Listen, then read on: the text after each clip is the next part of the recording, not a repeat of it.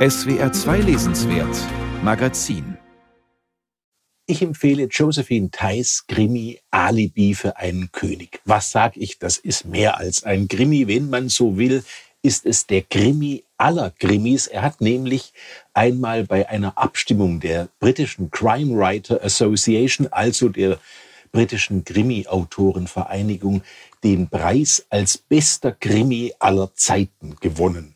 Warum gilt Alibi für einen König, dieses Buch, das jahrzehntelang gar nicht mehr auf Deutsch greifbar war, jetzt aber wieder lieferbar ist. Warum gilt dieser Roman als die Königsdisziplin aller Krimis, der beste Krimi aller Zeiten.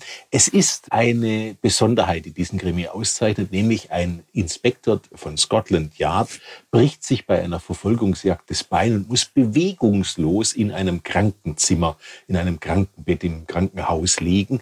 Ähm, er ist also der Inbegriff des Armchair Detectives, des Detektivs also, der seine Fälle vom Lehnstuhl auslöst. Er liegt also in seinem Bett, er kann sich nicht mal aufrichten, aber er macht sich aus schierer Langeweile daran, ein uraltes Rätsel aufzulösen. Nämlich es geht um Richard den Dritten, der spätestens seit Shakespeares Drama als Prinzenmörder verschrien ist.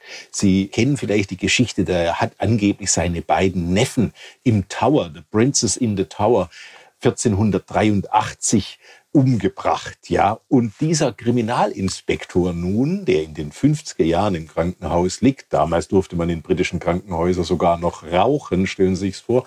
Jedenfalls dieser Kriminalinspektor nun, der lässt ermitteln, der schickt Leute in Bibliotheken, der überprüft architektonische äh, Fakten und so weiter und kommt darauf und wir Leserinnen und Leser von Josephine Theis sensationellem Alibi für einen König, verfolgen ihn dabei. Der kommt darauf, dass dieser Richard III in Wahrheit unschuldig war und spätere Generationen, es gab da einen Wechsel an der Staatsspitze, ihn sozusagen ganz bewusst schlecht aussehen ließen. Nun wurde gerade neulich, wurden die Gebeine von Richard III., der ja bei einer äh, Schlacht dann umkam, unter einem Parkplatz gefunden und Alibi für einen König hat auf diese Weise eine brennende Aktualität. Es geht tatsächlich um Verleumdung, um Fake News. Es ist mit 70 Jahren nach seinem Erscheinen, darf man das sagen, ein hochpolitischer Krimi, der eigentlich enorm zu uns spricht. Für mich tatsächlich der Krimi aller Krimis.